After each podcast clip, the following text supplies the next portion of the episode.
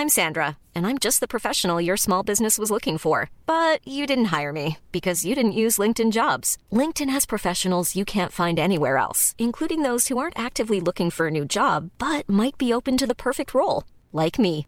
In a given month, over 70% of LinkedIn users don't visit other leading job sites. So if you're not looking on LinkedIn, you'll miss out on great candidates like Sandra. Start hiring professionals like a professional. Post your free job on linkedin.com/people today.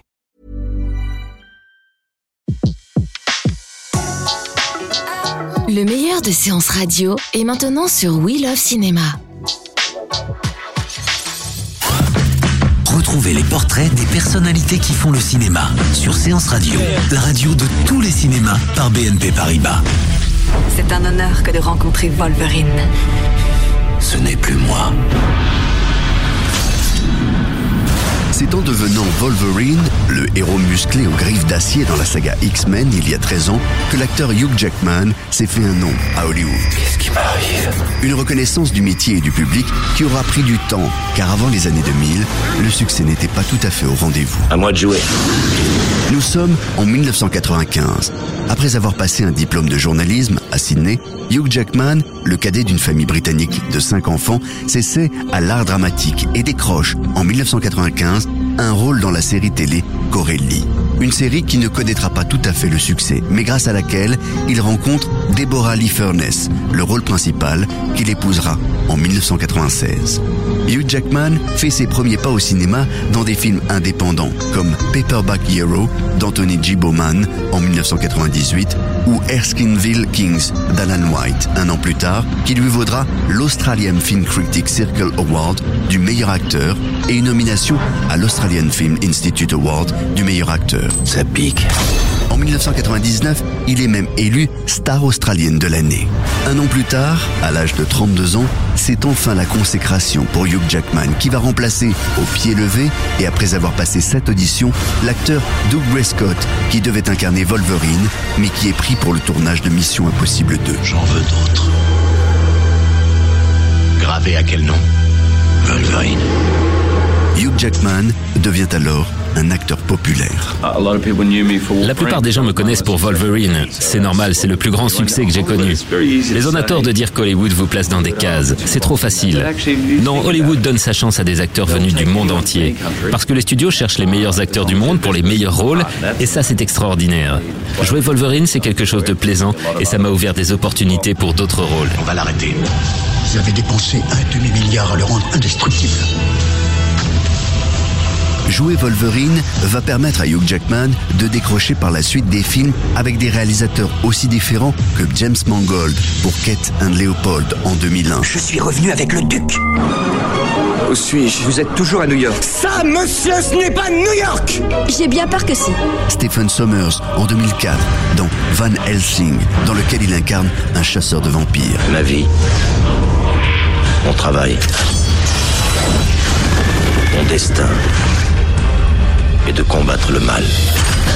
Woody Allen fait appel à lui pour Scoop en 2006. Vous connaissez quelque chose au tarot Il vous est déjà arrivé de perdre les pédales dès le premier instant. Vous ne perdez pas de temps Et Darren Aronofsky pour The Fountain en 2006, aux côtés de Rachel Weisz. On a testé la substance. La mort est une maladie. Il y a un remède et je le trouverai. Christopher Nolan le fera tourner lui aussi dans Le Prestige. Et puis il y aura Baz Luhrmann qu'il appellera pour Australia en 2008, une immense fresque sur l'Australie où il donne la réplique à Nicole Kidman, l'une de ses compatriotes. Monsieur Drover, il n'y a qu'une seule tente. On n'a pas trop l'habitude d'avoir Une femme Les invités. On n'a pas trop l'habitude d'avoir des invités. En 2003, Hugh Jackman va s'illustrer aussi dans un autre genre, à Broadway. Il fait revivre le compositeur Peter Allen dans The Boy from Oz, connu pour être le premier mari de Lisa Minnelli. Are we Hugh Jackman, the boy from Oz?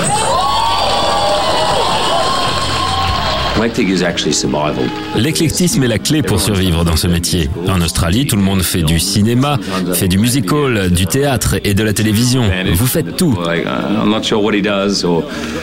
C'est peut-être parfois un désavantage, les gens ne savent pas exactement ce que vous faites, mais pour moi en tant que comédien, en tant qu'artiste, c'est important de continuer à me fixer des défis. 360 représentations plus tard, Hugh Jackman décroche le Tony Award du meilleur acteur. And the 2004 Tony Tony for Best Leading Actor in a Musical goes to Hugh Jackman, Après avoir continué à jouer les Mister Muscle en 2012 avec Real Steel aux côtés d'Evangeline Lilly dans une production Disney, Hugh Jackman renoue avec son rôle le plus poignant depuis The Fountain, celui d'un père confronté à la disparition de sa fille dans Prisoners. Elle se demande pourquoi je viens pas à son secours. Moi, pas vous. Pas vous. Mais moi dans ce film, au-delà du seul fait que l'on traite de la situation d'enfants qui ont été enlevés, il y a beaucoup de questions sur l'attitude que peuvent avoir les parents. Qu'est-ce qui est acceptable? Peut-on admettre la violence de certains? Est-elle justifiée dans certains cas? Etc. Ce rôle dans Prisoners devrait certainement lui valoir une nomination aux Oscars en février 2014, après celle qu'il a eue pour sa prestation chantée de Jean Valjean dans Les Misérables de Tom Hopper. Une année 2014 qui lui permettra de remettre ses griffes pour la septième fois dans un nouvel épisode des X-Men qui mettra à l'affiche le français Omar Sy. C'était Portrait sur Séance Radio, la radio de tous les cinémas par BNP Paribas. Retrouvez l'ensemble des contenus Séance Radio proposés par We Love Cinéma sur tous vos agrégateurs de podcasts.